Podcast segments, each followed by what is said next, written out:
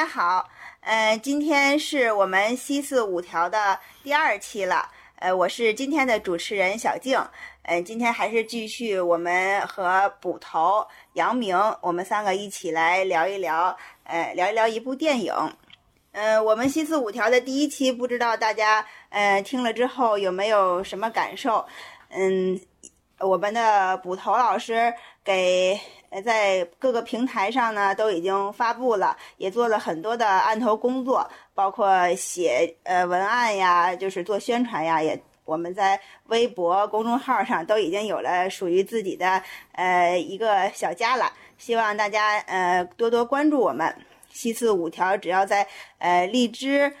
呃喜马拉雅、还有小宇宙、呃还有微博都可以搜到西四五条这个我们电台。嗯，今天呢，我们想说，呃，一部电影，这部电影就是叫《过年》。嗯，说到这个过年呢，因为我们这呃这部呃我们这一期节目上线的时候，差不多离过年就还有十天的时间了，所以呢，我们选择在这样一个节点来聊一聊这部电影，因为这两年呢就是呃二零二零年。是比较特殊的一年，二零二一年呢，就是呃呃过年的气氛和二零二二零年也差不多，都是受到这个疫情的影响，大家呃倡导大家就地过年，不要再呃回家啦，就是奔波了这样的。所以呢，我们也想在这个节目里营造一些过年的气氛。嗯，说到过年这部电影呢，我们可以先请捕头来给我们介绍一下。嗯，捕头您说一下。嗯，好的，呃，过年这部电影还是呃比较特殊的。首先年份，呃，从现在来看，它整整到现在是三十年。呃，过年是一九九零年的正月初一拍的，就那天开的机。它的正式的呃就是上线，正式的放上映是在一九九一年的春节之前，就是腊月的二十七八那几天。就是可以说它是一个当时的春节档电影，当时当然当时还没有春节档这个说法哈，呃，它的导演是黄建中，这个电影呢曾经获过东京国际电影节的最佳女主女主角和百花奖的最佳女主角，呃，这个应该也是中国演员比较早获得这个国际的电影节大奖。呃，这个电影的演员 阵容是非常强大，可以说是一个贺岁的阵容。现在来看，就绝对是这样。他的主演是赵丽蓉和李保田这两位老演员，其他的演员当时真的是正在当红，比如六小龄童、葛优、梁天儿、申君怡、史兰芽、丁嘉丽、胡亚杰和谭小燕，就每一个在当时都是 响当当的演演员，响当当的人物。其实它剧情并不太复杂。呃，他这个故事呢，其实就发生在过年的那么一两天之内，呃，是在东北的一个小小的一个农村，住着就是姓程的这家人的十三口人。大年三十这一天呢，父亲赚了钱回家过年，母亲呢就准备过年的这些好吃好喝的，呃，就和丈夫一起等着孩子们回家。但是三十儿那天没有一个人回家，呃，老两口就度过了一个比较冷清的这个除夕之夜。呃，就没有想到，就在大年初一，全部的儿女们都从四面八方赶回来过年。嗯，本来是应该热热闹闹、热热闹闹的吃这么一顿团圆饭，但是一系列不愉快就这么接连发生。尤其是在吃饭的时候，子女们因为这个钱财矛盾，就就公开了这种这种矛盾，一家人最终就闹得呃不欢而散。然后到了。大年初二的早晨，父亲和母亲坐在这个叫雪爬里，坐在雪爬里上，就很失望的离开了这个家。嗯，嗯，好的，嗯，就是听捕头说完了这个介绍的这个电影之后呢，然后也开始可能，呃，我相信听我们节目的朋友也可以可能会唤起了一些回忆的片段吧。呃，我我想问问，就是。呃，就咱们三个讨论一下。呃，你们还记不记得，就是在什么时候，大概是一个什么样的场景记住的这部电影？呃，我呃，我先说一下我的我的想法吧。我我先说，呃，我记得应该是就是这个这部电影，刚才捕头说了，就是大概是九一年播出的哈。呃，我记得当当时我也应该是在小学小学期间吧，好像嗯，中央电视台在春节联欢晚会播完播完之后，大概是呃夜里十二点半以后开始，好像就会播这部电影，有那么两两年，好像就是每年都会播一遍这个电影，所以我就当时有印象，我。我我把这个电影好像是看了那么那么两遍，然后就就在那个时候有有年龄有点小，但是也也有一些记忆。然后后来呢，我就是好像哎，突然这个电影好像也嗯就在电视上就。不不怎么播了，但是就是觉得播这个电影的时候还挺有那样的一个气氛的，因为正好它是一个讲过年的，又是在大家看完春节晚会，就是正好是除夕夜跨夜，呃跨年夜的这个时候来播这样一个一个有这样一个感觉，就好像是一个小仪式一样，就是让让让大家记住了这个电影。后来就慢慢的就不播了呢，然后还有还让我挺怀念的，所以我就后来长呃大了之后就嗯没事儿我就会。翻出来把这个电影看一看，就是尤其是在呃过年的那段时间，我会重新重温一遍这个电影，就好像也也是给自己设立了一个这样过年的小仪式一样。呃，杨明说说。嗯，好，呃，这部电影的话，呃，我在我还真的是在电影院看的。我我因为我这两天还跟我爸爸了解这个事儿，呃，他跟我说这个这个唤起了一些共同的记忆，因为那个时候我爷爷奶奶家是订大众电影的，所以对这一些，而而且是订了很多年，所以对这些呃古当时国内的一些影视剧其实还是比较关注的，呃，跟我跟我爸爸当时是在就是天津的叫儿童影院，应该现在可能也也。也做其他的用途，但是当时是天津非常好的一个孩子们经常去看电影的地方。我还能有印象记得，就是呃，我爸爸很认真看电影，我在边上各种看的样子，就是透 透过荧幕的光打在我爸爸身上的那个那个样子。呃，当然那个时候。嗯，九一年的电影，那个时候我我七岁，所以对剧情对什么肯定没有太多的感受。但是那个那盘钱端上来还是挺震撼的，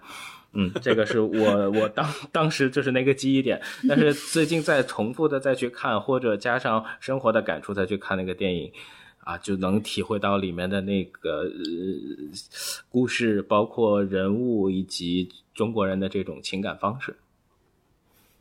嗯，真羡慕你们城里人。嗯，羡慕城里人。这个 杨明居然在第一时间就在电影院看了电影，太羡慕了，太羡慕了。我我我在这个我们老家，在在这部电影上映的时候，就九一年左右，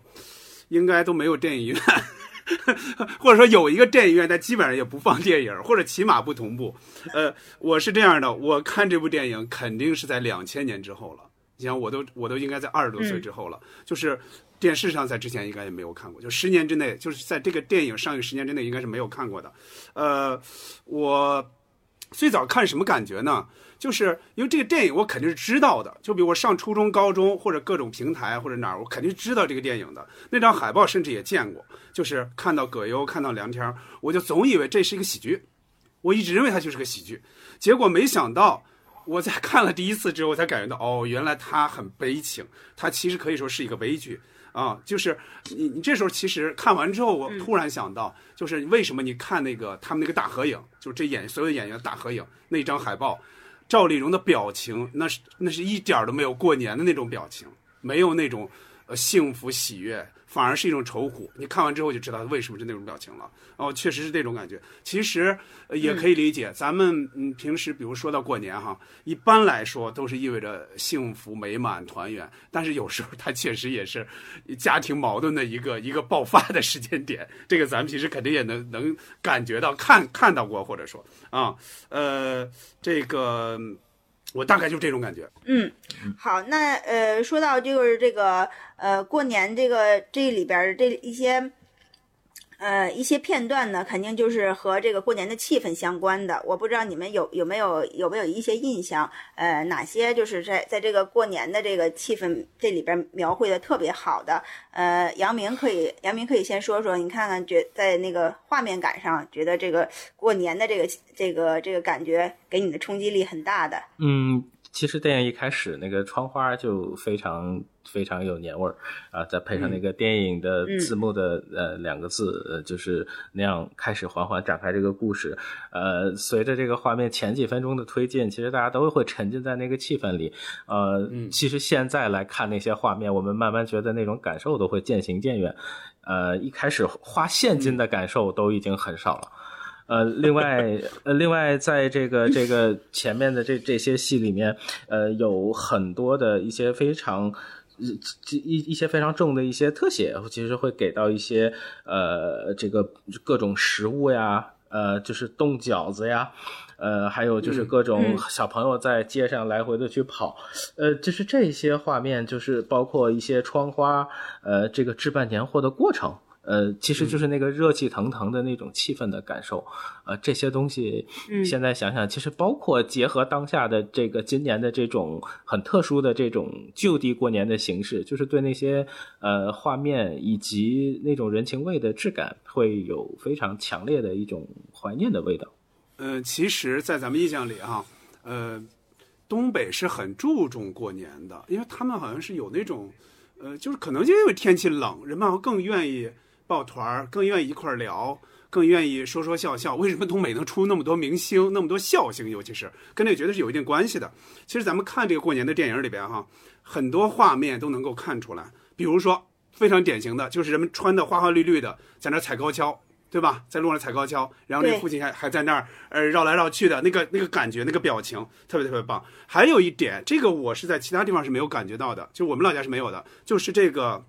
你看这个早晨。起来，这个母亲在做些活的时候，然后几个小伙子打了这个鼠来宝，打了快板来冲他要钱。这的话总感觉是旧社会的一种风俗哈。但是在东北，居然在九十年代初，居然还有这种风俗，就是要一点钱，然后说一点吉利话，对吧？这个在我们老家我是没见过的，这个也是热热闹闹的感觉哈。呃，还有就是还有一个我也嗯不知道还有这种风俗，就是三十的晚上，你看到他们在放烟花、放鞭炮的时候，然后呃，在一些人家，他们会把那个小孩围着他们，他们会把那个储钱罐给摔掉，摔碎之后，然后小孩们去捡钱。这个我在地方。别的地方也没有见过，也没有见过一些文字的描述，有这样的一个风俗。但是总体来说，就是比较热闹、比较欢快、喜庆吧。好，我猜到捕头这捕头这位 呃相声研究爱好者肯定就会说到那个鼠来宝，这个也是我对这个也是我没有想到的，因为这好像就是说鼠来宝就是。就是感觉旧社会要饭的时候，好像才会说这么一 说这样的一个，就是一个曲艺形式，是吧？啊，这个没想到就是在九十年代，他们这个呃东北的，他应该是属于东北的农村吧，还还是有这样的风俗的，而且他们说的吉祥话还都还都挺好的。然后那个呃赵丽蓉老师演的妈妈还说这个呃。财神爷也 也涨价呀，什么每年都涨价，说财神爷也得涨工资，这不叫涨价，叫涨工资 啊，这也挺逗的。我印象特别深的就是，嗯，就是他们家的那个呃大房子，呃布置的特别好。这个这个给我印象就是，呃，怎么说呢？就好像，呃，好像就是小的时候，就是谁家结婚的时候会拉那种拉那种花儿，是吧？拉花，彩色的，就是。彩色的那种像电光纸一样那种那种花，呃，整个就拉上，然后呃，就是弄的小一些小灯啊什么的，然后就弄的这个气氛还还让我勾起了好多回忆。还有就是我对他们家，因为在东北嘛，他们家那个门口的那个挂着好多猪的那个场景。猪啊，鱼是吧？就是就是整个全都是那个准备的年货，然后还有井里边也都是藏的那些肉啊什么的，就在都在那里边。然后这个印象特别深，就是他们真的就是东北的这个这个天气，就就他们的家外边就是好像是一个天然的大冰箱一样，就是感觉特别的这过年的气氛一下就是说这家人特别的富足，特别的满足的这样的一个一个生活氛围。嗯，让我让我感觉就这这些印象挺。深刻的，嗯，而而且鼠来，而且感觉鼠来宝的第一句第一句的时候，已经把两个人的年龄差埋在里面，还有一个 对对对。小交代剧情的小作用，对，对对对，就是能把这个整个的这个气氛就是铺在里头，这个还挺挺巧妙的，对对对对，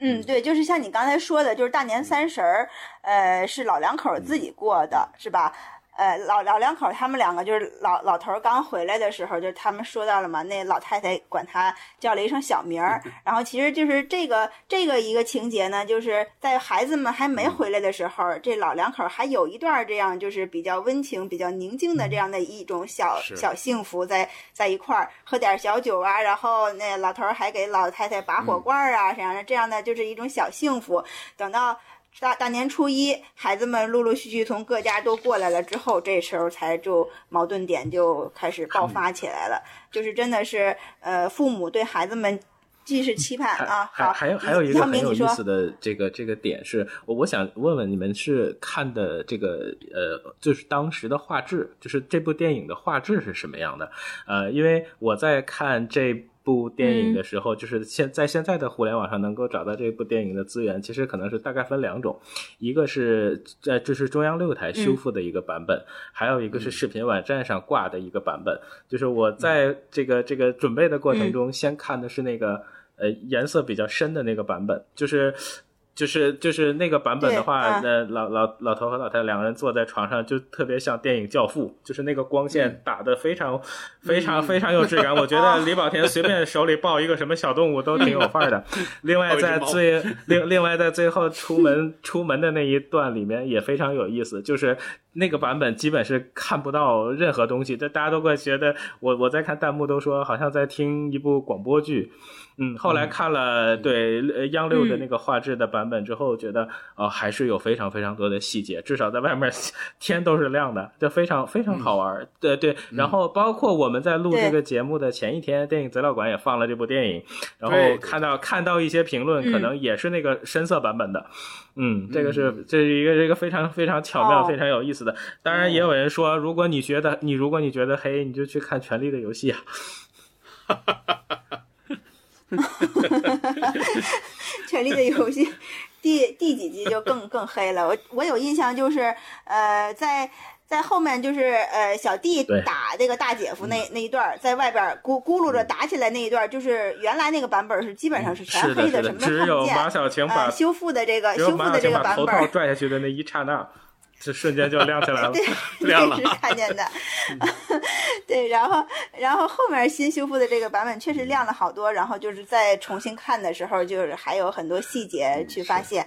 嗯，下面我们再接着讲讲这些演员吧。刚才捕头也说了，这都真的都是重量级的演员，而且是当时呃可以说是大腕级的人。嗯，像赵丽蓉、李保田、葛优、丁、六小龄童、丁嘉丽、梁天、马小晴等。呃，我们可以说一下他们的，我们来讲讲他们表演细节。嗯，要不我们就三个人分开说说。呃，就是杨明，你先说，你就先挑，然后剩下的我们 我们来补充别的。就是挑印象比较深刻的角色是吧？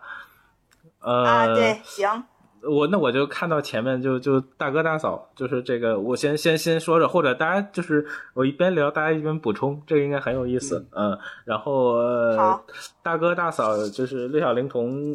呃演的这个角色跟大嫂这一对搭配，也是一个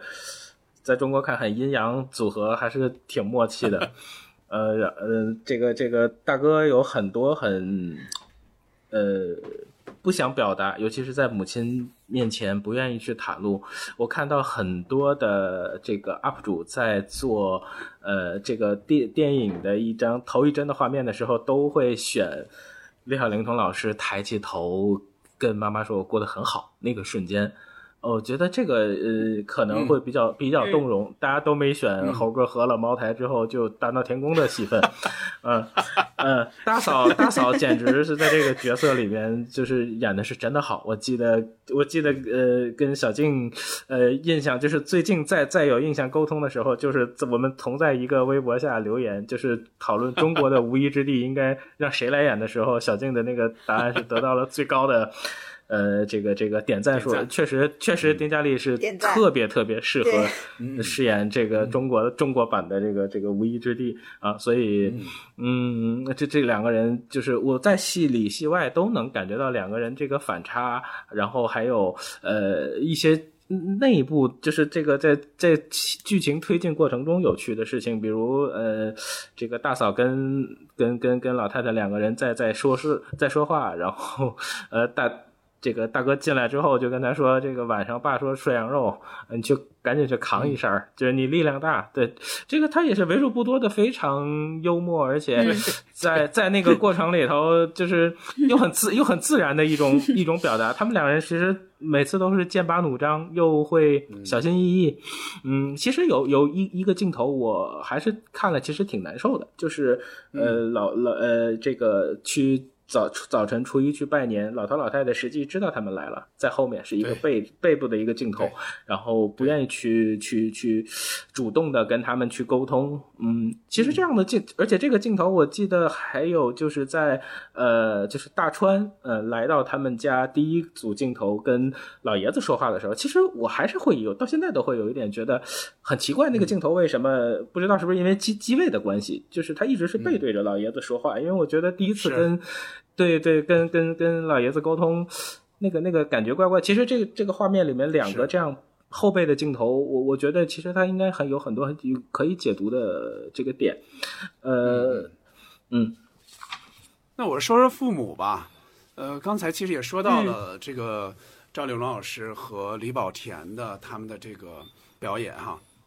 呃，其实这两个演员，咱们在看这个电影的时候，感觉不到他们的年龄差，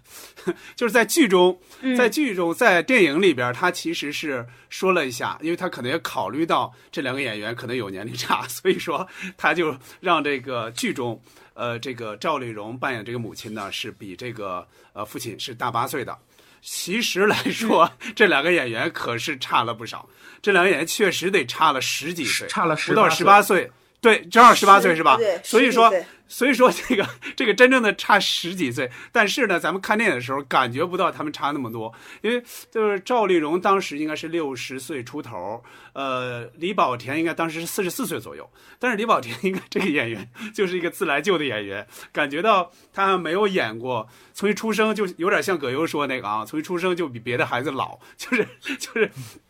你感觉不到他这个人很年轻。你像他四十四岁，什么意思呢？他比葛优和申军仪这两个他的女婿，你想想，他相当于也就大那么几岁。这个，但是你感觉不出来，你感觉还是两辈人。但是他演的确实太好了，你感觉到他确实是那种中国老人的那种感觉。你像父亲那种，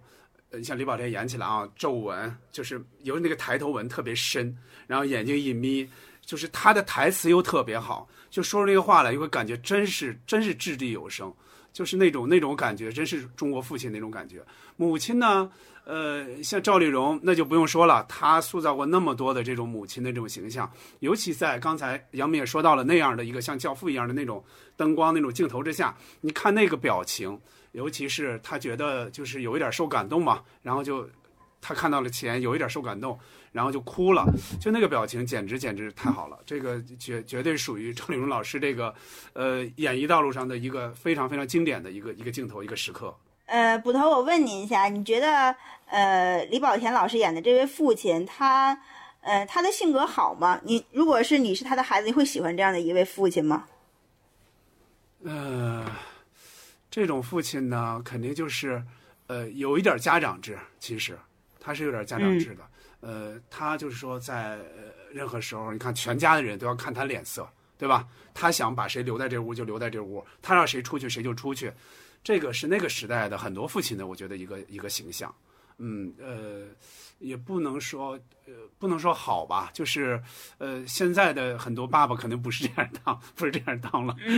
但那个时代可能他就就是这样的啊。但是他又有他的好的地方，比如说。呃，他他那么不认这个这个二姐嘛，就这个二女儿那么不认她，但是到他来就是认错的时候，他还是接纳了他们。我觉得那一刻也特别的，呃，特别的让人感动。这个差不多就是二女儿回来，就是两家相认的这个这个场面，尤其是呃，这个这个其他的兄弟姐妹也从也从屋里出来。然后迎接他，就那个场面的音乐也变得不一样了。那个画面是整个这个有点像悲剧的这个电影里边为数不多的这个比较温情的画面。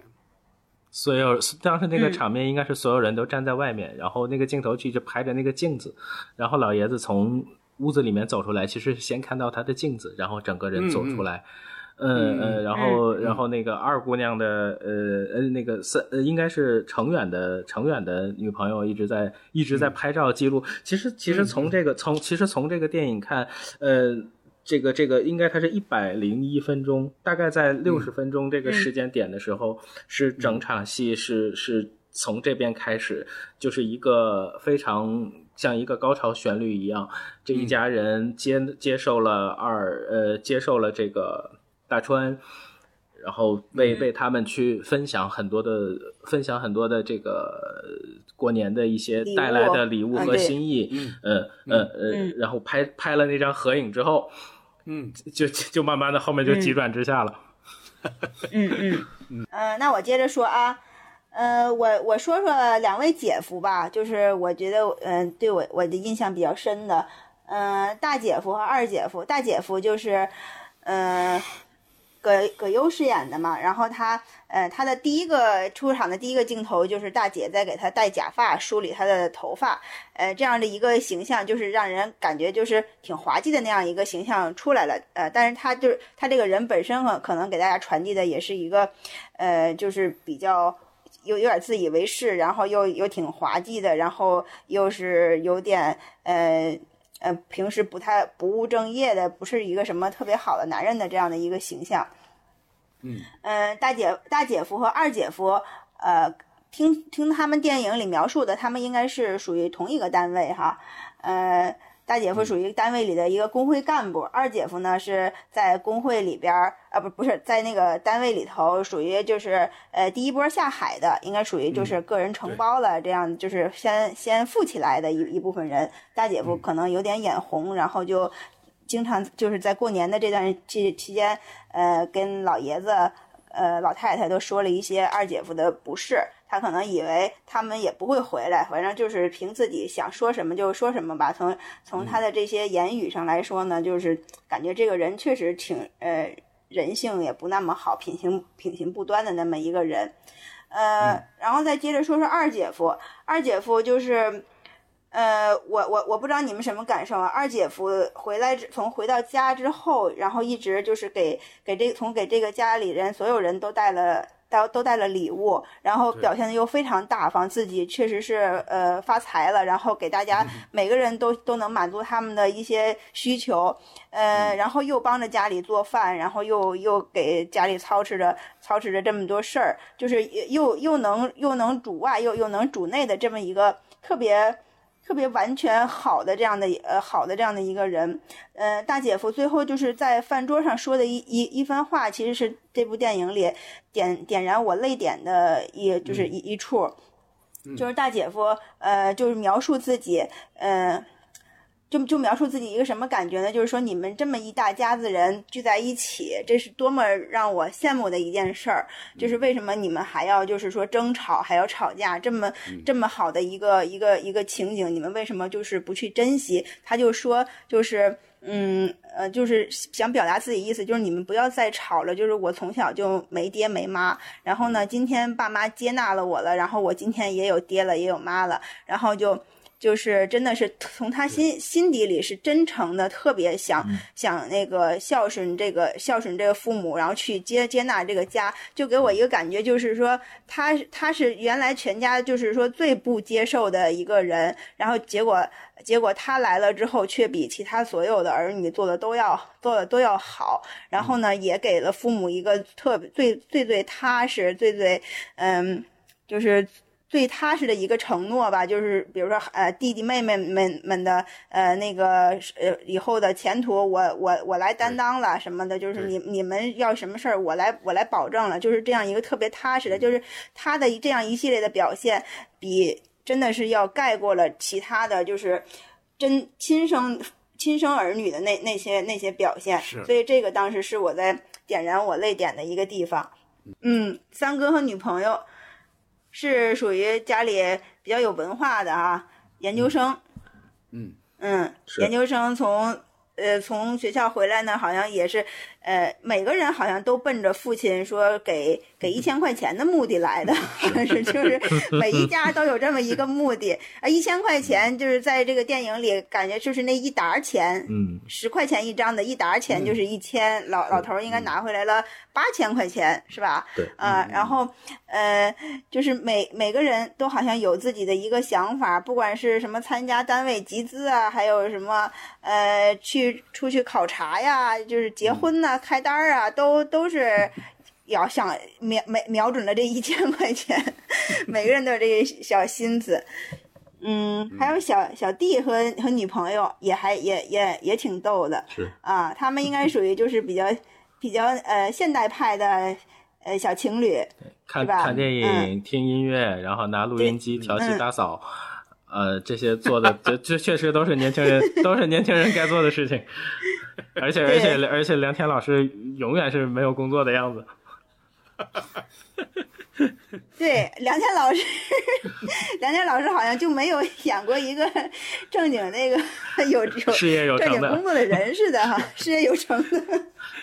永远游手这个。是太逗了。这个电影里面除了过年的元素之外，嗯，还有没有什么其他的其他的情节让大家能有有点深刻印象的？呃，这个情节其实还还是挺多的。呃我觉得从嗯这个、呃画面经常这个很放松的会给到一些东北的雪景，呃那个时候就是天高地阔，蓝天。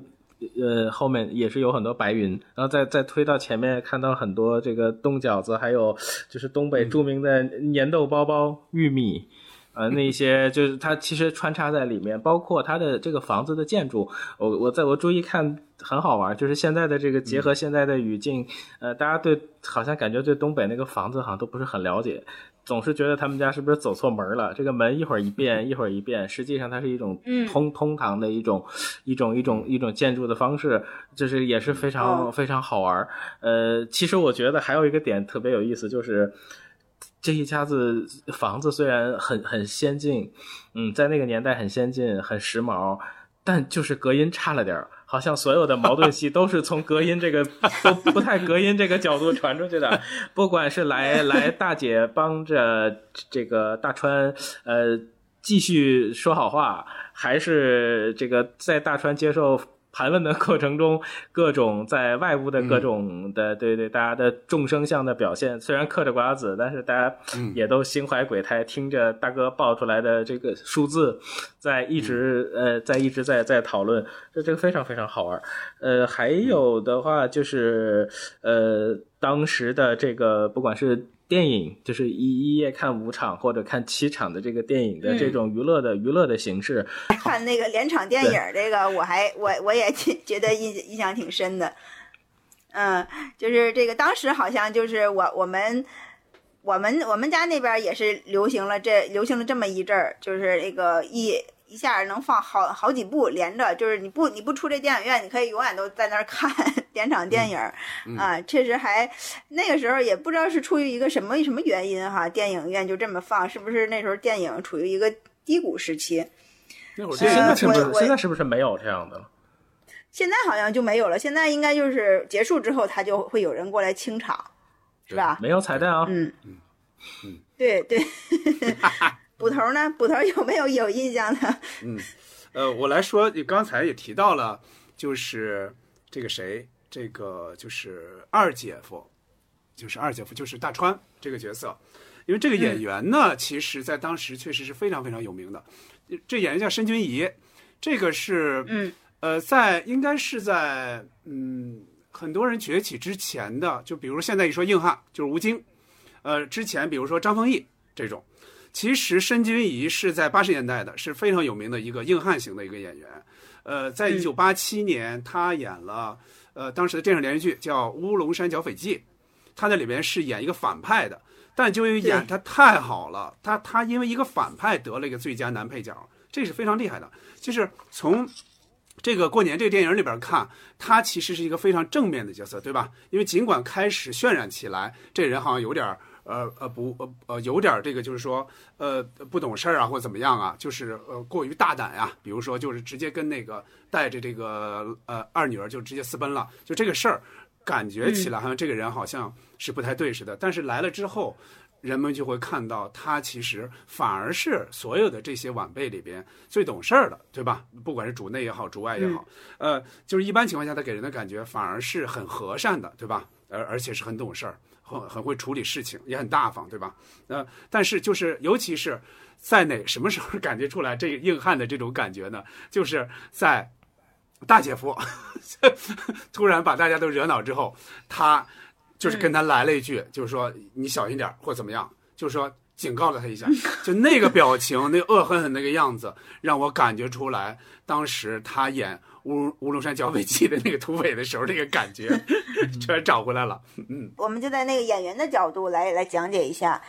嗯，就是刚才捕头说了嘛，这个咱们这这部电影里头都是大腕级的人物了，然后可以我我们。简单说一下，就是看他们的这些表演，你觉得哪些细节特别值得大家去回味？然后也可以，也咱们就分开分开说吧，想起谁说谁就行了。啊，那要不就还是先先赵丽蓉老师，呃，因为大家觉得这这部戏，包括现在很多，其实都是大家看在银幕上或者大银幕上再看到赵丽蓉老师，这个是特别温暖的一件事。她就是真的是那种妈妈感、奶奶感，就非常非常的强，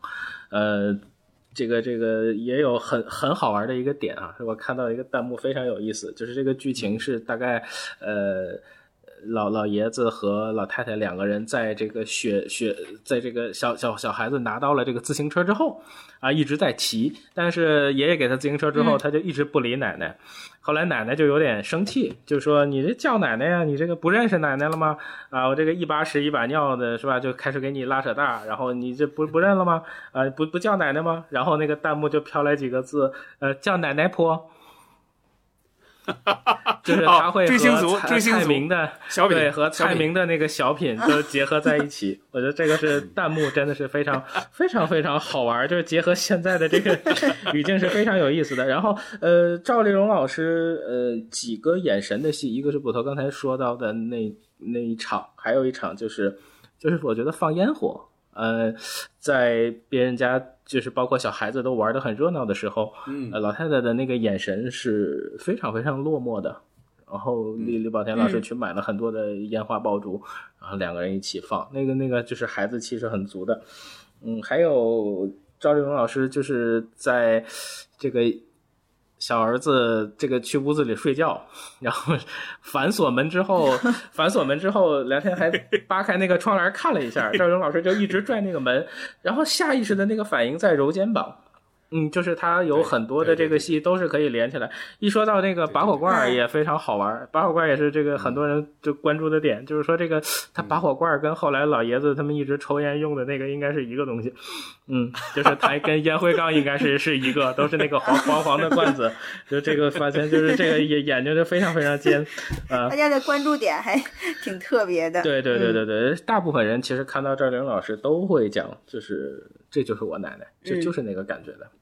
对我还我特别有印象，就是到最后大呃到最后就是孩子们把这个呃大嫂把这个玻璃也砸了，桌子也掀了，然后呃是应该大二姐夫吧，准备去扫扫这些这些垃圾的时候，那个赵丽蓉突然说呃别扫，就是过年的这个这个东西就 不能扫，扫了之后就把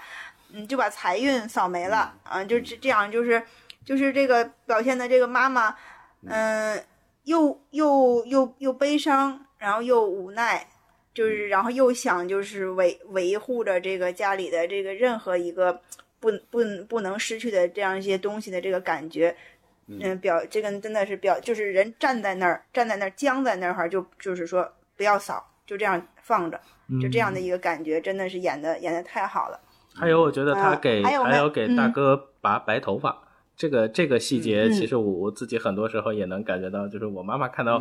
就突然说“哎呀，白头发”的时候，就是那个感觉，我就觉得哎呀，还还挺挺挺挺，又又又叫暖心，又叫窝心啊。然后其实有一个有一个环节，其实跟大女儿之后的命运，呃，之后的生活，今后的命运有一个关系。其实那段戏，我有点。不是那么理解，我也想听听听二位的这个见解。就是，呃，那段戏就是赵丽蓉老师的台词，就是说你爹年轻的时候也火过一阵子，呃，孩子孩子孩子大了就过去，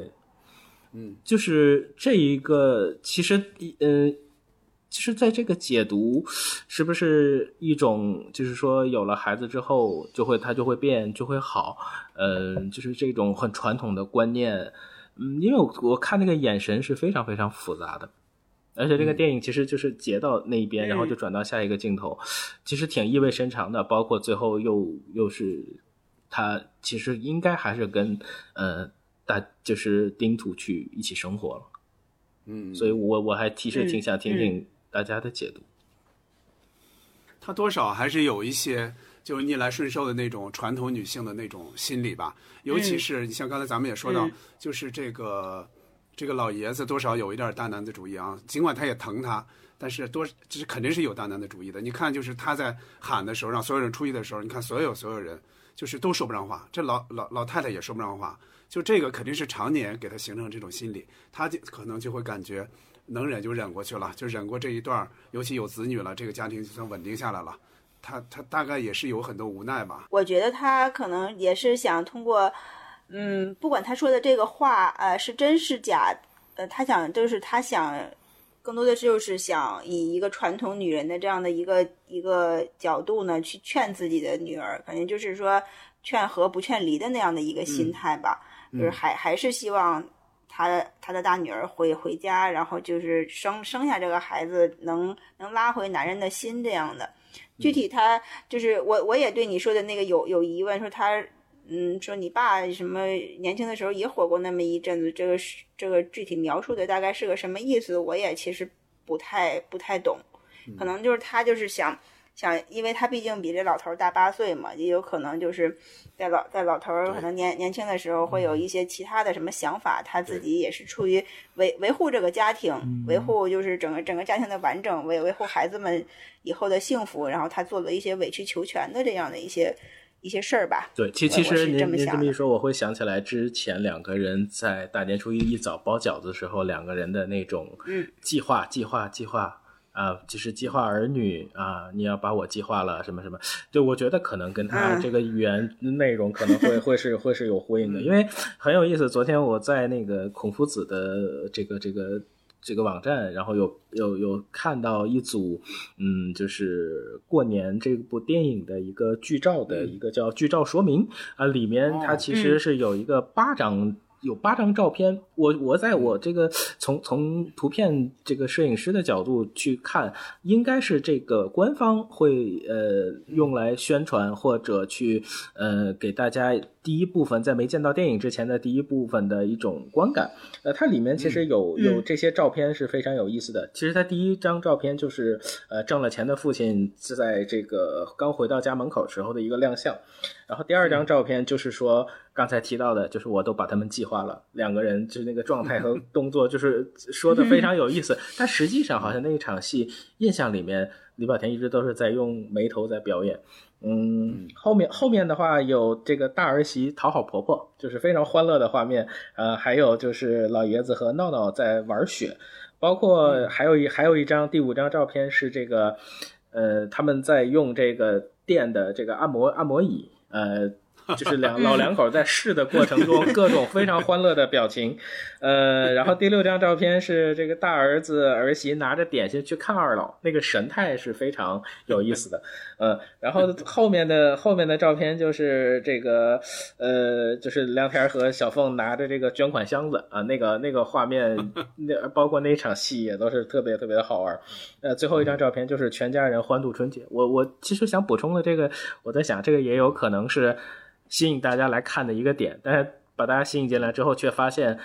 这个真的是一个，其实是一个很悲情的故事在在里面。但是这个宣传的照片是非这个是非常有意思的一个角度。嗯，那我我接着说说这个我印象里边演的比较好的两位演员吧。嗯，呃，就就是大哥和大嫂，呃，六小龄童和丁嘉丽。嗯。丁嘉丽是我一直都比较喜欢的一个国内的女演员，呃，我觉得她在这部戏里边呢，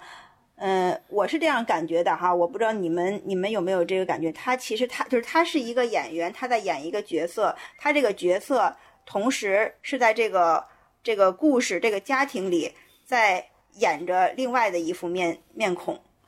就是她是这样的一个感觉，就是呃，他作为一个并不是他作为一个就是说比较爱爱惹事儿的这么一个儿媳妇儿，呃，有好像是有那么一两年都不回来都不回来过年了，是吧？然后就是今年回来了之后呢，又又要办的和又要办的就是是和呃一个孝顺的儿媳妇儿那样的。那样的一个姿态来回到这个家，然后来回到这个家，他其实他好像感觉他对他的公公婆婆其实都是挺挺有一副假面孔的，嗯，像他，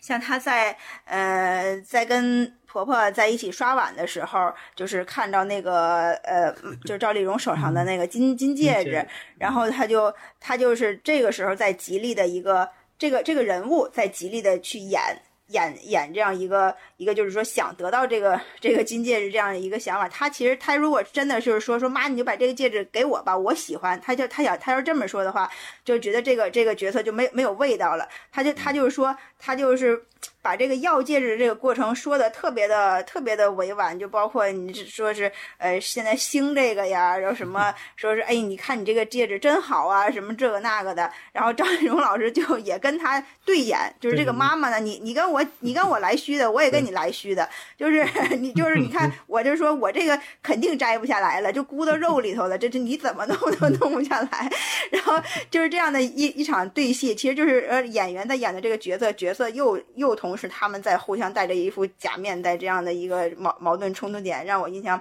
印象特别深。大嫂只有，你像大嫂对对那个呃二二二姐，就相当于是她妹妹和妹夫嘛，就是对对对他们的感觉也是，就是马上她变了另外一副面孔，就是很很那个谄媚的那那种，因为人家是有钱人，他肯定就要去拍着点儿，嗯，就是你像通过这个。通过这个，这个就是二姐夫给了他一个戒指之后，就是马上就戴上了，说：“哎呀，还真真摘不下来了。”就是那种，就是你让让让你一看这个人，哎呦，就是说特别的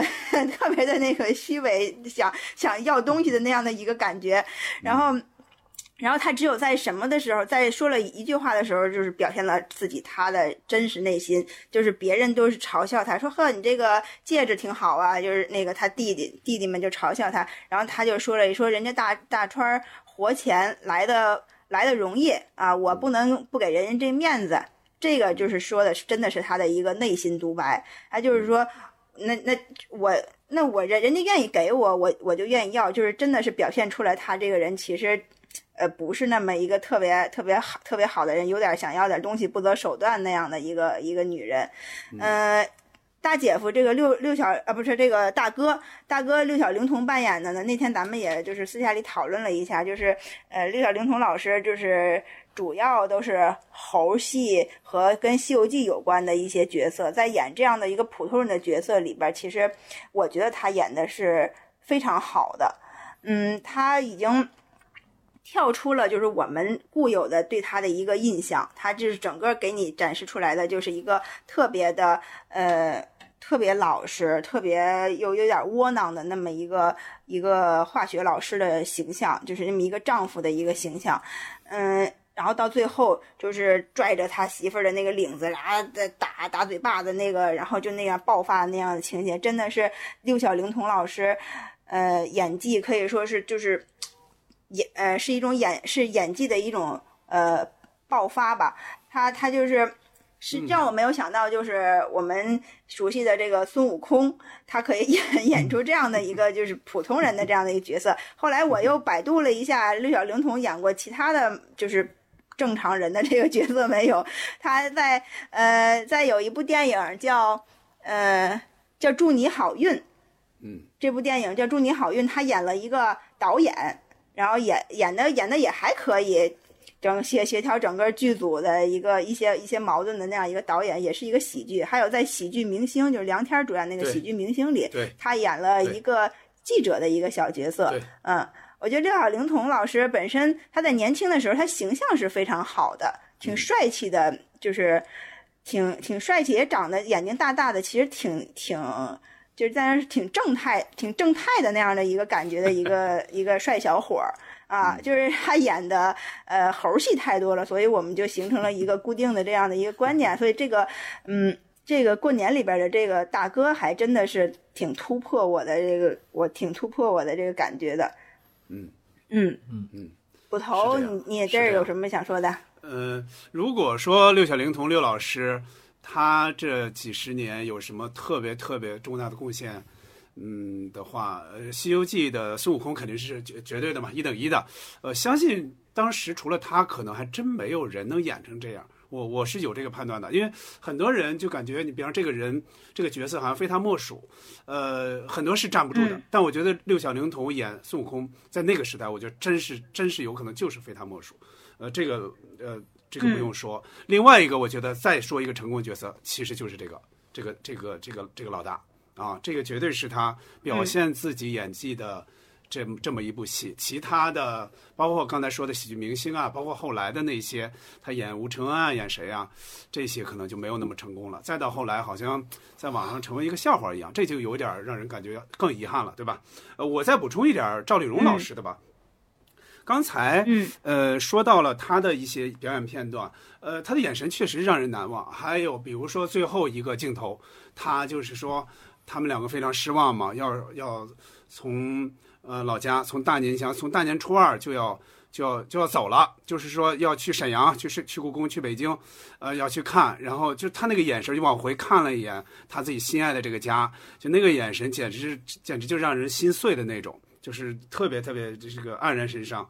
呃，还有就是他在这个电影里边，大部分是表现这种，呃，一个是比如说就这种悲情的，还有一种就是对儿女的那种爱，就很多地方包括一些小细节，他摸一下啊，或者帮人家呃拍一下啊，或者抱一下，就这种，你感觉真是一个老母亲对孩子那种由衷的由衷的爱。还有一点，我觉得这个就是 刚才说到了按摩毯、按摩按摩垫、按摩垫子那个细节的时候，就是说他他他坐在上面，突然就是那个那个震动加大的时候，他突然就倒在一边了，就那个镜头，就突然突然让人感觉到，哦，这是一个喜剧演员，就是那种那种喜感就来了。其实赵丽蓉老师在评剧舞台上一直演的都是都是丑角，就是。他那么多年演都是丑角，就是都是衬托新凤霞他们嘛，就是他那种喜感，其实好像就是几十年造就的。这也是为什么他后来演小品会得到那么多人的喜欢。这个这个在电影里边还是能感觉出来一些的。我觉得再说说李李宝李宝田老师吧，就是，呃，嗯我就是从呃，我觉得从图片摄影的这个角度，呃，我我我喜欢的一些呃中国的摄影师有有两位，呃，都有记录过呃李宝田老师，嗯，因为嗯、呃、李老师他自己的这种出身的经历，还有就是他的性格，包括。电影之外，作为一个演员之外的艺术成就，其实也是非常、也是非常非常高的。呃，如果是按时间线去聊的话，呃，我非常喜欢的人像摄影师肖全老师，在他这个著名的《我们这一代》这个、呃这个摄影集里面有记录到，在一九九一年的时候有记录到。呃，李宝田老师，他当时的时候，呃，他其实是有一段呃文字和对，还也有一些采访。他他是当时他是这么说，他说，呃，当刘恒给了我他的地址，就去中央戏剧学院东棉花胡同去敲他的门，然后就问是谁啊？他说我是肖全，是刘恒的朋友。他一听到是刘恒的朋友，就把门打开了，就是非常热情的接待。发现后面有很多的这个画，也有非常多的木雕的作品。说你这个地方这么好，那你的演员朋友来到这儿，是不是肯定会很羡慕你？呃，李 李宝田老师说，他们才不可能到我这里来，我羞于与他们为伍。嗯，他是骨子里会有非常傲气的一部分。呃，他说快吃快吃午餐的时候，李保田老师问他你能喝啤酒吗？小轩老师说可以。他说但是我不行。小老师说那我也不喝了。呃，李保田说我有办法。他说我从抽屉里拿出了药瓶。他说当时也抢不过他，抓了两颗止痛片，一下就放嘴里了。嗯，他说那一刻，他说这大哥对我还真挺够意思的。嗯，然后在文字的部分里面有一段话，其实很像京剧。我我觉得也也也很像李保田老师说出来的话。他说我是要以个人的孤独来抵抗那些有组织的欺骗。嗯，其实就是嗯，他的一些木就是木雕的作品，还有绘画那些自画像，不同时代、不同时期是非常非常厉害的。呃，从某宝上大家可以去去搜一下，可以去看看，也非常厚，大概有几斤重的一个一个重量的一个作品集。呃，然后还有就是在呃，还有一位摄影师叫彭小薇老师，他是专门为呃电影人。为电影人去做去做这些呃肖像的摄影，其实都是在工作之中、工作之之余会为他们拍一些。那那彭小伟老师也说，就是嗯，他们的拍摄是大概是在二零一四年的九月二号。他说那个 他说塑造人物不光是达到可信的程度。呃，李老师是打造了这个人物的美感，是很有天分的演员，又极其用功和敬业。一旦进入表演之后，就不会再跟别人多说一句话，始终在默戏去想这个人物。嗯，像过去也有这样的演员，就赵丹、于世之、李伟等等。他说，经过了很长时间的努力才 联系到他。那天打了电话，戴了个帽子，比以前胖了一些，嗯，脸是圆圆的。后来才知道是为了演戏增肥。他把以前的一些照片给他看，他很认真的一张一张的去看那些优秀的电影人，直到看了田壮壮和于旭之的照片之后，他半天没有说话，过了好一阵子才讲：“我被你的照片感动了。”他拍出了他们本人的特点和个性。那在拍摄的时候，他说我们边拍边聊，进行了很愉快的交流。嗯，现在其实那张照片就是刘宝田老师一个微笑的一个瞬间，很很迷人，就是黑白质感很好。他说现在这张照片并不是生活中常态的他，那只是瞬间的他。不过这也是真实的。如果有机会展示，他可能会用其他的照片。嗯，其实我觉得从两个摄影师的角度来去解读李老师，呃，这也是不同的时间，大概间隔大概十几年，就可以同同一个人的照片可以看到两种不同的状态。另外，彭小伟老师也拍到过葛优，嗯，对葛优老师的评价就是他很聪明、很用心，会拉二胡，会拍照片，他的审美情趣也很高，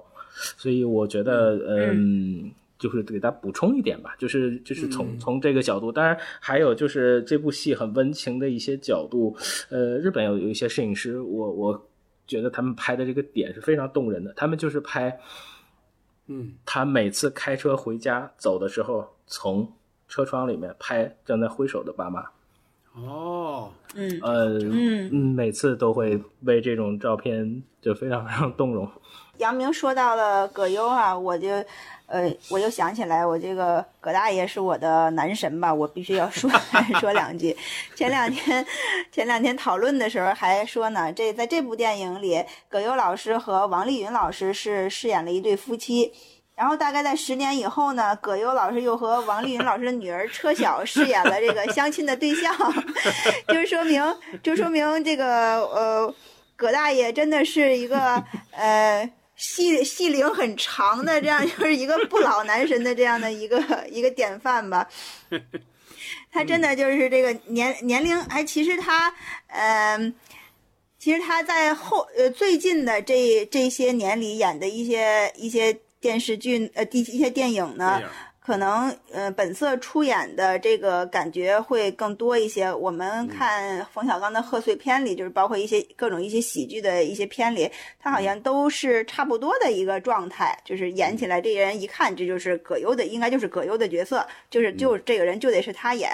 呃，但是在过年里头，他是一个嗯。当时还不太，就是说还可能还没有特别形成形成自己的风格，就是还是一个就是说去塑造角色的这样的一个感觉，他。在在给就是姐大姐在给他梳头的时候的那样的一个一个眼神，然后包括就是他后来后来被后来被打了被拽下头套那样的一个一个感觉，就是跟跟马小晴他俩对对喊的那样的一个一些一些情节，这样的一些就是比较。比较激情突出的这样的一些一些戏，可能在葛优老师现在的这个这个戏戏上应该就看不到了。就这样，就是很可能去大喊呀，这样的一一些一些表表演。嗯，所以这个这个这个电影还是属于葛优老师，嗯。就是说，葛优迷们应该特别去珍惜的这样的一这样的一部片子。是的，因为他跟二二，因为跟二混子跟贾贾贾志新同框的画面其实也很少，但是大家都会对有 那一场戏非常有意思，就是梁天跟葛优在雪地里打起来的时候，两个人一点声音都没有，就是纯打。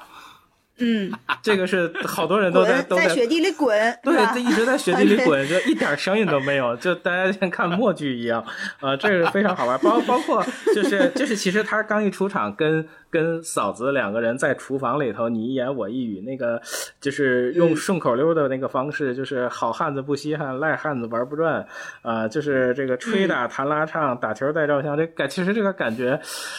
呃，对，就是更更熟悉的，就是季春生的感觉又出来了。呃，这其实是非常、嗯是非常好玩的，包括他跟那个西呃这个这个这个呃程远带回来的女朋友的这个握手，女朋友就是握 握着人家的手不撒手的这个样子，先觉得看过他的发表的东西，然后又又期待他发表的照片，包括把整个身子探出去，这个这个小小细节做的特别特别的好玩。回到我们回到现实中，从这个电影的这个呃描述的过年场景，我们回到现在，呃，现在我们可以每个人谈谈过年的感受，因为我们三个都是都是北方人嘛，属于河北啊、天津的、咱们咱们都属于这个冀东地区的人哈，就是基本上过年的风俗应该都差不多，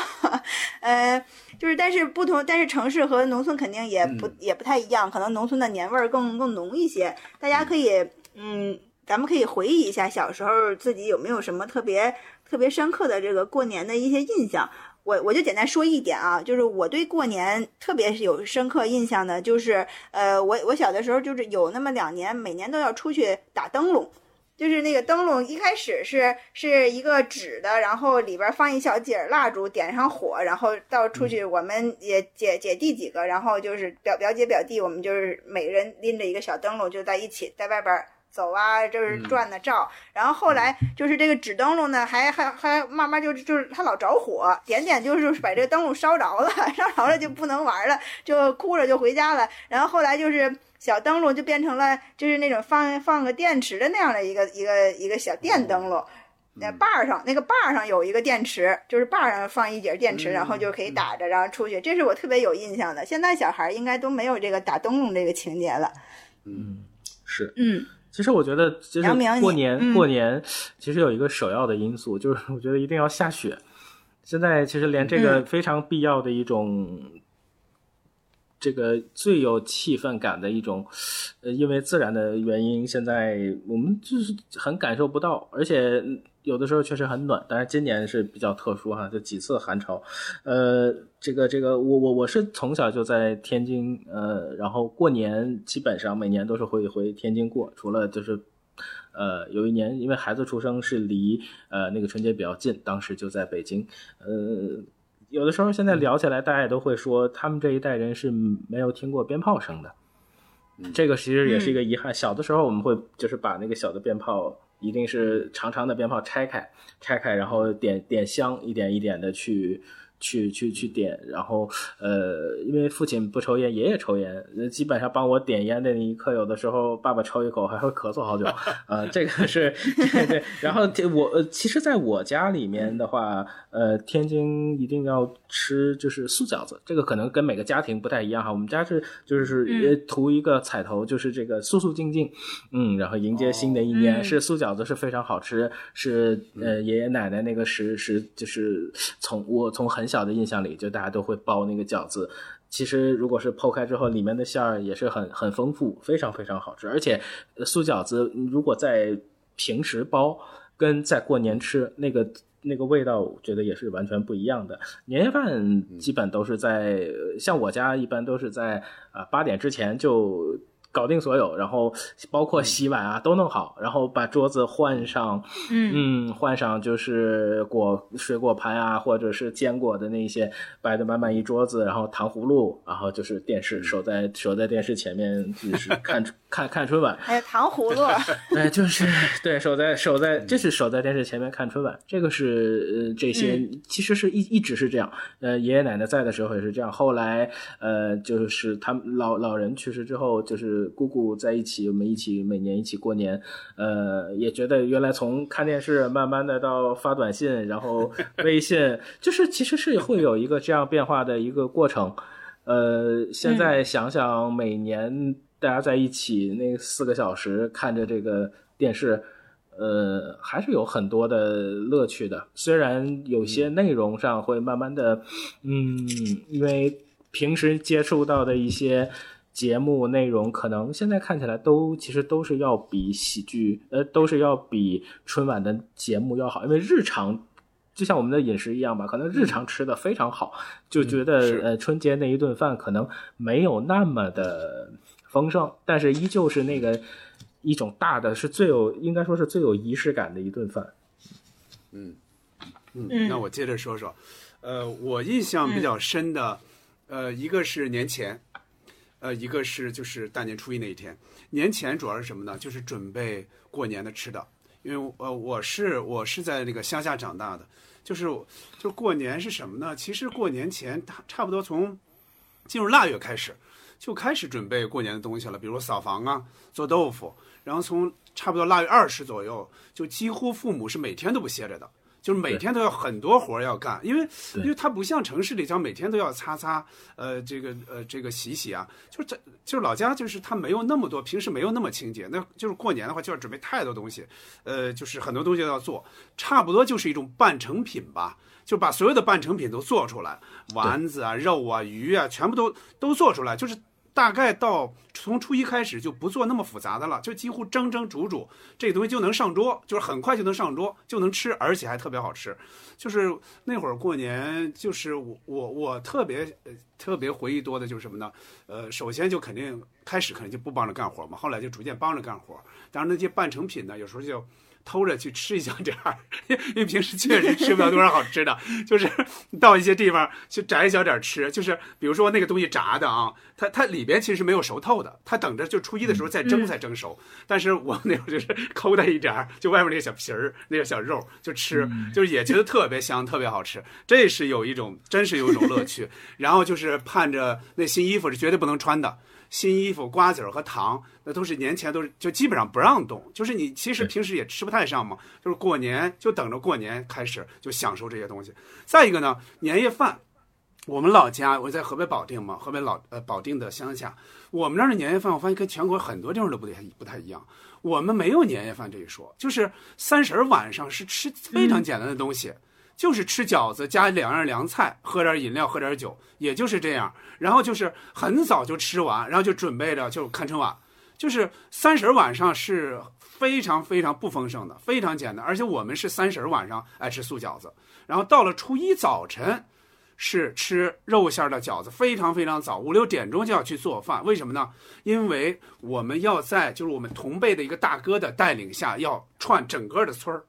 整个的乡下的，就是几乎是长辈，就是平时，比如说平时我我们就是一些串亲戚，肯定串郑家的这些这些人嘛，就老郑家这些人。但是过年初一那天早晨，只要是村里的老人，基本上都要串到，就是几乎是只要这家有老人，就是基本上是挨家挨户的，就是这个我们平辈的这个老大，他带着我们大概十几个人，就是从大到小，有的小孩可能才几岁，就带着我们就是整个串。就是有的时候你发现，因为有的人家也不是那么大嘛，就是老大进去之后，最小的那个可能还没有进去，就是还在外面呢，然后就集体转，集体转，因为你也不真磕头，但你要表现的我要磕头，就是老人就搀你一下，意思是搀你一下。有的有的时候有些老人特别热心的，他会把小孩特别小的小孩叫进来，然后给你抓一把糖，抓一点瓜子，抓一点花生，呃，其实是好东西，在那那会儿还是确实是好东西，哎，然后就整个再串下另一家，是非常非常热闹。然后现在这些年，比如回去，基本上就不怎么串了。就是，呃，首先就是也没有那么多的兄弟姐妹，就是比方说，叔伯哥们、叔伯什么那种也没有那么多，就根本串不起来。很多时候，比方现在我父母也成为老人了嘛，他们就是就是就初一早晨就在家等着，等着别人来拜年。呃，那其实很多时候就那么三四个人、四五个人，就是很少很少，不像我们那会儿一下十几个人，就是整个村串，那个感觉那真是特别特别，感觉感觉特别好。然后我们的最丰盛那顿饭是什么呢？是初一中午，初一中午几乎是就是整个过年期间最丰盛的一顿，鸡鸭鱼肉，所有的碗碟子什么几乎全用上，要就这顿饭是最最最最丰盛的，其其他哪一顿都赶不上这一顿，所以我们没有年夜饭，只是年午饭。嗯，真好。哎，对我我还想再再补充一下，其实我可能刚才漏掉了一个很重要的点，就是在天津，其实以这个也很像，因为从曲艺也好，呃，包括民俗也好，就是大年二十三开始，就是从小年开始，其实每一天，呃，大家都是很很忙碌的，每天要做很多事情。然后天津有一个叫二十九贴道友，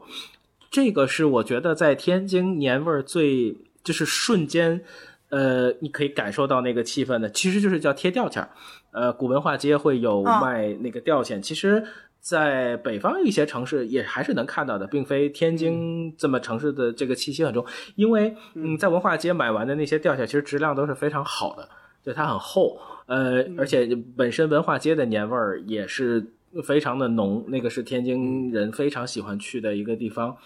呃，在大概二十八、二十九的时候，甚至就是春节前，这个会基本都会贴在窗外，是一个倒着贴的。嗯它贴在窗外其实就是为了在这个过程中让让风把它刮走，就是有一个哦就是掉掉钱、嗯掉钱的一个谐音。哦，就是每 每一每一家都会把这个吊钱贴起来，吊钱儿有大有小，大的就是其实都是根据自己家窗户，包括企业也都是根据它的大的一个一个展示的一个、哦呃面积来去买这个吊钱儿的大小。就这一刻，就是把这个吊钱儿全都贴上之后，尤其在很晴朗的那，如果是二十九或者二十八很晴朗的时候，你就看整个的楼群里面就是全都是红色的。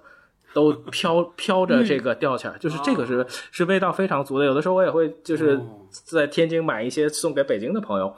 他们贴在家里也很喜欢，因为它确实这个非非常有年味儿。嗯，天津是嗯。这个是一定，而且它有很多大大小小的，包括小福字啊，都会贴在所有的地方。这个是天津一个呃，我观察的，而且是我觉得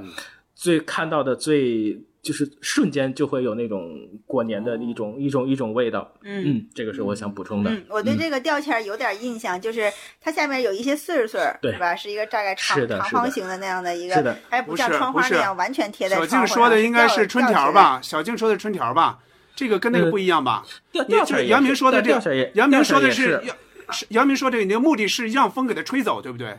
是呃吗，对对啊对对，但是但是小静说的啊肯定不是，小静手里肯定是一直在挂着的啊，这不太一样。啊，我听春真的听听听你们说完，尤尤其是捕头说他们家小时候那时候过年的气氛，真的还特别向往，挺向往的，还挺羡慕的那样的一个感觉是。的，是的。我觉得现在吧，现在过年就像咱们前两天说的哈，呃，过年这个电影里边一说就是。嗯，真的还拿现金回来了，然后就是这样，咱们是过一个富足的一个年。这这一年，这一年老老爸没有白忙活，给大家给家里挣了这么多钱，然后包括呃呃小孩儿给转着圈儿给亲戚磕头拿压岁钱，然后现在现在都感觉就是就是可能就是说往往桌子上放个二维码就行了，然后来扫一扫二维码，然后给给红包了，就这样的。嗯、确实是，就是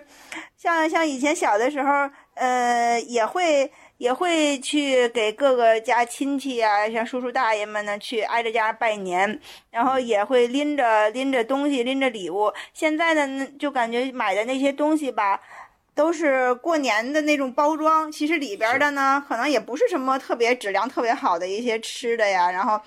然后你你给给各家都送去，大家就看的就是那个红红包装，拎着拎着两袋子，然后可能这两袋子东西从这家拎到那家，然后串了好多家。其实这个东西大家也也就也就不吃，也不是说是什么高档的东西，可能就是这样的一个一个串来串去的。后来也就觉得，哎呀，算了，没意思了。我就是曾经我们家就说过，咱们没意思了，就不搞这些了，谁也不要给谁买东西了。买了好多东西也不吃也不用，然后就是占地方，然后就慢慢的就是这个这个年的这个这个感觉呢，可能就是说，要是说孩子们也都不回来了，也就也就不用串了。以前我我爷爷还在的时候，我们是也是每每年每年三十儿，我们那边是三十那天晚上。呃，中午和晚上要要要大聚，然后初一呢是开始串亲戚，是是这样的，嗯，小的时候还确实确实挺盼着，那时候小时候就买身新衣服啊，然后拿点压岁钱呀，然后去去哥哥姐姐家串门啊什么的，这些还都挺盼着的。真的长大以后，这年味儿有点有点淡了，确实是，嗯，而且这个，嗯、咱们咱们现在这两年都是呃，因为这个疫情影响哈，大家这年都是过得有点儿有点儿冷清。现反正今年就地就地过年吧，咱们确实也是，呃，虽然就地过年，有的可能人不回回不了家了，但是我我们就觉得，咱们来说说说说这个，又回到这部电影哈，回到这部电影，它它是这个过年的这样的一个气氛。其实我们想到它应该是一个团圆的一个气氛，结果呢，最后却是呃老两口离离开了这个家，然后钱也没钱也没有了，然后那个大大姐呢又跟着这个出轨的这个大姐夫也也也走了，就是各各自都都分散了，就是这样这样一些比较让人。嗯，让人就是说想不到，或者是呃，你觉得嗯是一些这样开放的结局呢？我们可以，我们现在可以讨论一下，就是说，呃，老这老两口最后最后为什么会选择会选择离开这个自己维系了这么多年的这样的一这样的一个家？就是老两口其实是一个特别传统、特别本分的人，而且最后，但是他们最后去选择了一个呃挺。挺挺颠覆、挺叛逆的这样的一个行为，就离就离开了这家，这家不要了，就整个就不要了这样的一个一个结局。你们两个是怎么看这个结局呢？我觉得就是还是会回来的，只是一个暂时的一个一个状态。呃，因为其实像他们也是连续两年都没有过好这个年。嗯，大姐，这个这个大姐连续两年终于把那个镜子给砸得粉粉碎。嗯，而且一一上来就会，呃，这个大哥就会被互相威胁。爸爸说：“你如果再让他来闹，过不好这个年，我打折你的腿。”这个这个太太说：“你你要怎么样，我就打折你另一条腿。”就觉得这个猴哥简直夹在中间，就是就是太就是太难太难受了。嗯，然后其实肯定会有很多中间。呃，既让他们心疼，也让他们有期待的事情，比如呃，就是呃，带着这个程远带回来的女朋友，呃，他的就是部级位置会比较高，呃，就是母亲跟他的沟通的那种跟新人沟通的状态，是是非常是非常动人的，会让他去看看这儿，看看那儿，吃吃这个，尝尝那个，就是那种那种感觉。其实大家，呃，母亲这个角色通常都是会这样。呃，在顾全大局的情况下，呃，希望这个家蒸蒸日上，而且也在过年期间也跟呃父亲这个角色说，我们就不能说点这个吉利的吗？而且当时李保田那个角色，他确实是个吐槽的能手，而且他吐槽的非常非常准。其实他把每一个角色都说的是非常非常的到位，就都是，而且感觉都是下意识的。呃，就就是就是说说这个孩子，就是这个这个这个说女自己的这个二女儿这个白眼白眼狼啊，然后说这个这个这个大儿子怎么样，又有有的是可能是有的孬，有的不行，就是他非常非就是非常看的非常准，而且他有自己的那种小的一家之主的那种判断。呃，行不行？通过一一支烟来确认你的身份，呃，然后还有，嗯，他他说过一个台词，我觉得还挺厉害的，叫“有钱人人看不出来才够劲儿 ”。我觉得他们可能就是带着，可能就会，呃，我觉得应该也是拿着，不管是积蓄也好，或者什么也好，就暂时的离开这片这个家，嗯，去看一去看一下。呃，外离他远一点的地方，外面的世界离他近一点的沈阳，离他更远一点的北京，嗯，我觉得是一个暂时逃离的状态。看这个结尾呢，我是心情有点复杂，呃，因为我总觉得，比方说，比方说以九十年代我的老家的那种就是人情世故来看的话，这样的结尾是不可能出现的。就是老人无论如何，他不可能离开老家那么潇洒。就是说，这个错其实肯定不在他们嘛。比如说，真正的话，肯定是有一个和事佬，或者说，比如说家里的儿女中的一个意见领袖，他来集体道歉。然后就是向老人赔罪，然后就是哪怕他们先撤走，老人肯定是要留在家里过年的。呃，或者是比方说由村里一个说和的人，他来主持一下公道，然后这个最后肯定会是一个哪怕不算大团圆的结局，肯定不会是以老人黯然离开作为收场。我觉得这是现实中的这种场面啊。但是这毕竟是一个电影，而且尤其这个电影呢，它最早是一个舞台剧，它是根据一个舞台剧来改编成的电影，所以它可能就没有那么去。呃，我我可能就是要艺术化处理这样的一个结果，就比如说人们期待的一种，比如现在咱们看一些电视剧，最后的结果往往就是不管你中间出现多么大的矛盾，最后就是要坐在一起吃顿饭、照一张相，这种结局，我觉得那会儿的导演竟然敢于在贺岁的这种档、春节档去放这样的一个结尾，我觉得是非常非常大胆，而且非常非常艺术化的。我觉得这是一个很了不起的一个一个选择，哪怕它看起来有点不近人情，有点不真实，我我觉得这个结尾非常棒。嗯嗯，是的，那个饭桌，呃，我是想说，就是其实在中国人的这个习惯里面，这个饭桌它既既能增进感情，然后又瞬间的情感的这种，包括矛盾的这种爆发。我觉得有一个镜头，那个就是拍着梁天坐的那个椅子，对对对，倒掉。浮浮起来，然后那个板子实际上还是有一部分是破碎掉的。其实我觉得，这个就是这个这个就也是新的心理的那种感受。其实就是他还是会无法完整的一种拼合的状态。我们说到导演，呃，导演黄建中还有没有其他的作品可以推荐呢？我我有印象的有一部叫《龙年警官》，对我也是那一部，是，嗯啊，张丰毅老师演的，嗯，这部电影也还也还挺好看的。龙年警官我有印象，龙年警官我还真是看的电影，就是当时是我们我们乡下当时放的是露天电影，有一天就放的是龙年警官，但肯定不是一九八八年放的，因为这个龙年警官它指的是一九八八年嘛，肯定不是一九九八年，肯定是九十年代一个有一个什么事儿，可能喜事儿或者什么事儿放了这么一部电影，所以当时有印象的，就是张丰毅和那个谁，那个那个好好多演员嘛一起演的，呃。他黄建中他是这样，我来大概介绍一下啊。黄建中他是咱们国家的第四代电影导演，就等于和谢晋是一辈的，这是很高的一个一个辈分，就相当于比张艺谋和陈凯歌都要高一辈的啊，这是非常高的。只不过就是呃，他现在年岁已经比较大了，你像今年他应该是正好八十岁，到二零二一年已经是这么大年岁了。再一个呢，他在十几年前。他曾经 就因为一个丑闻，他有点像淡出影坛的这个意思。后来他拍了一些电视剧，包括《大秦帝国》其中的一部，应该他也参与过。呃，但是就是影响力可能就不如之前的他拍的那些，包括他参他参与过《小花儿》，就八十年代《小花儿》，陈冲他们那个，呃，参与过。然后还导过《良家妇女》，这个应该是当时比较有名的。呃，包括后来导的那个陈道明主演的那个《我的一九一九》，就很正能量的那那那那部电影。这也是他导的，包括后来电视剧有一个，就是被戏称为“笑傲笑傲笑傲江湖”的，就是《笑傲江湖》，就李亚鹏那版，也是他导的。嗯嗯嗯。其实这个电影的那个副导演蒋越老师也是非常优秀的纪录片导演，其实大家都可以关关注一下他的作品。这两天刚看完那个《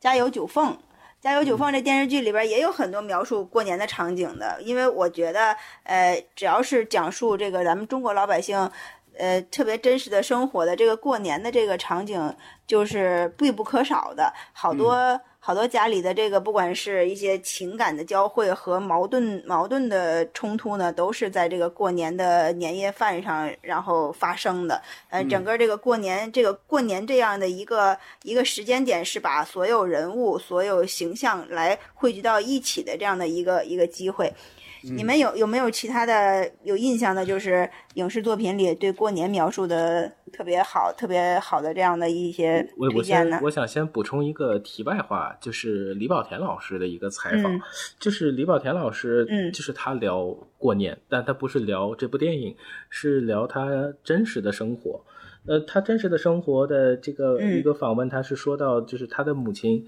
啊，现在年龄也比较大。他说，其实之前跟母亲的沟通，很多时候都是一种，嗯，比如拥抱或者是握着手，其实母亲都还是有些抗拒的。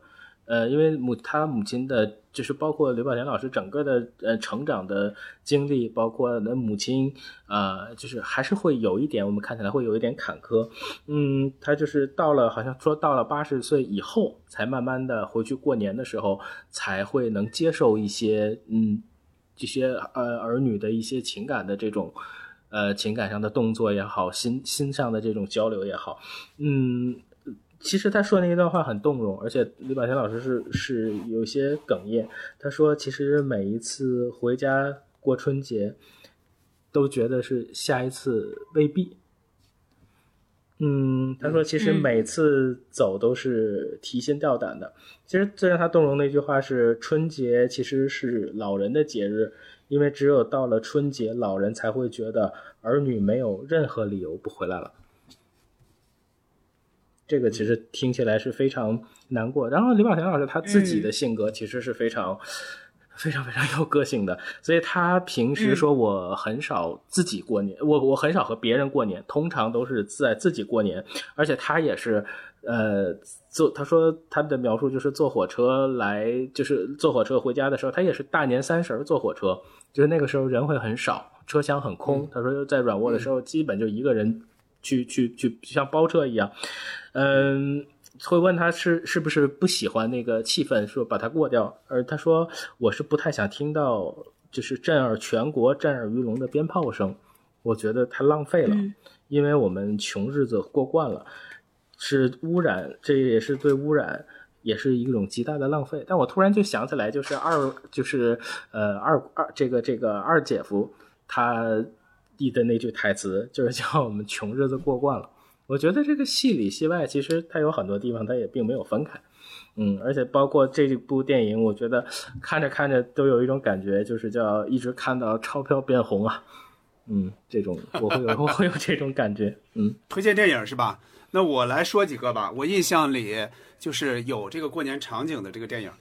嗯，我首先想到的是有冯小刚参与的这几部，就是有京味儿的这个电影，呃。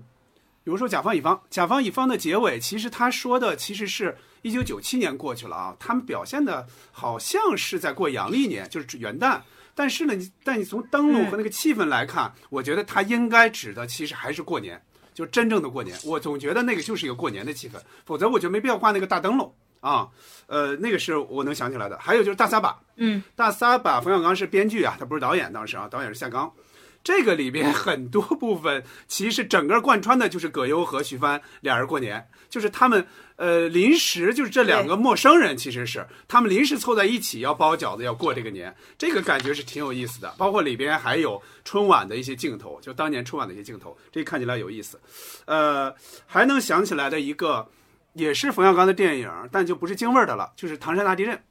这个小静肯定看过哈。《唐山大地震》里边，我为什么有能想起这个镜头来呢？因为我觉得是当时看是非常感动的，就是呃张静初演的这个女儿好几年都没有回家，好几年没有回来，然后陈道明演的这个父亲每年都到别人家去过年，他肯定是很黯然神伤的。但是这一年，就是他张静初这个女儿就演的这个女儿带着女儿回来了，他多少年没见了，他首先是肯定有嗔怪，但是首再感到的就是有一种。自豪感，有一种满足，有一种幸福。然后那个老伙伴再叫他的时候，他就说：“我这儿也也是一大家的人。”嗯，这个很感动。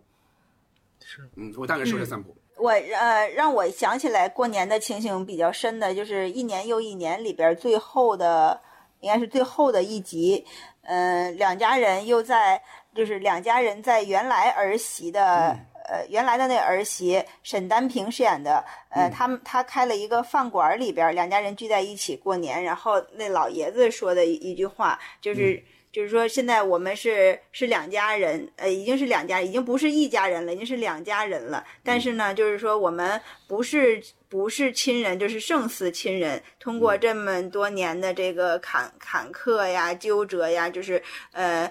两两两家人呢，真是确完完全的，就是已经属于分不开的那种感觉了。确实说的还挺动人的，好多真的就好像一说到一说到我们传统的这些，嗯，这些情感的流露，大部分都是在饭桌上过年的这个饭桌上完成的。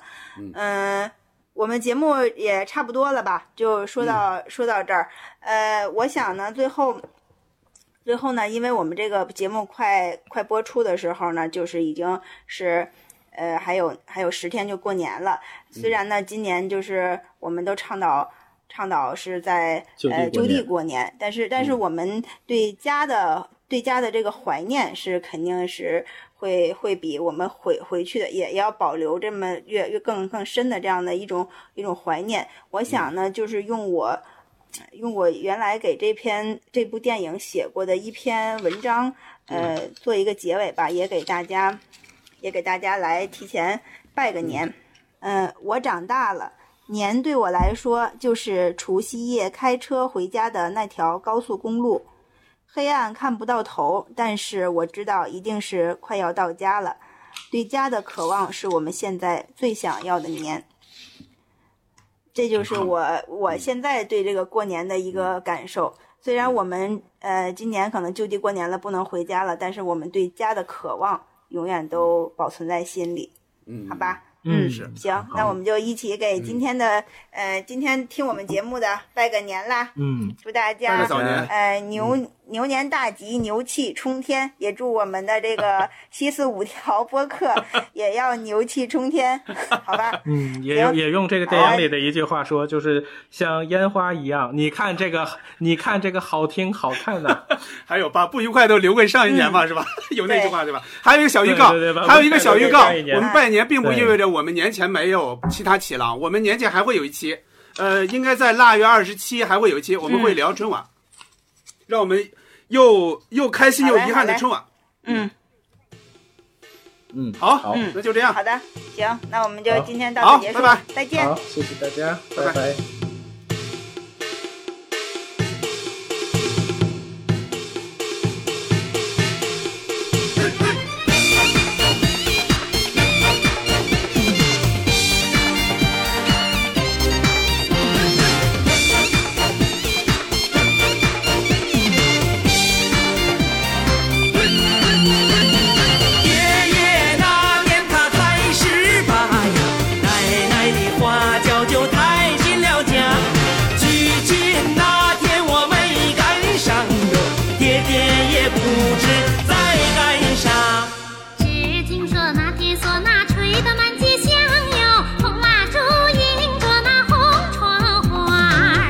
喝醉了，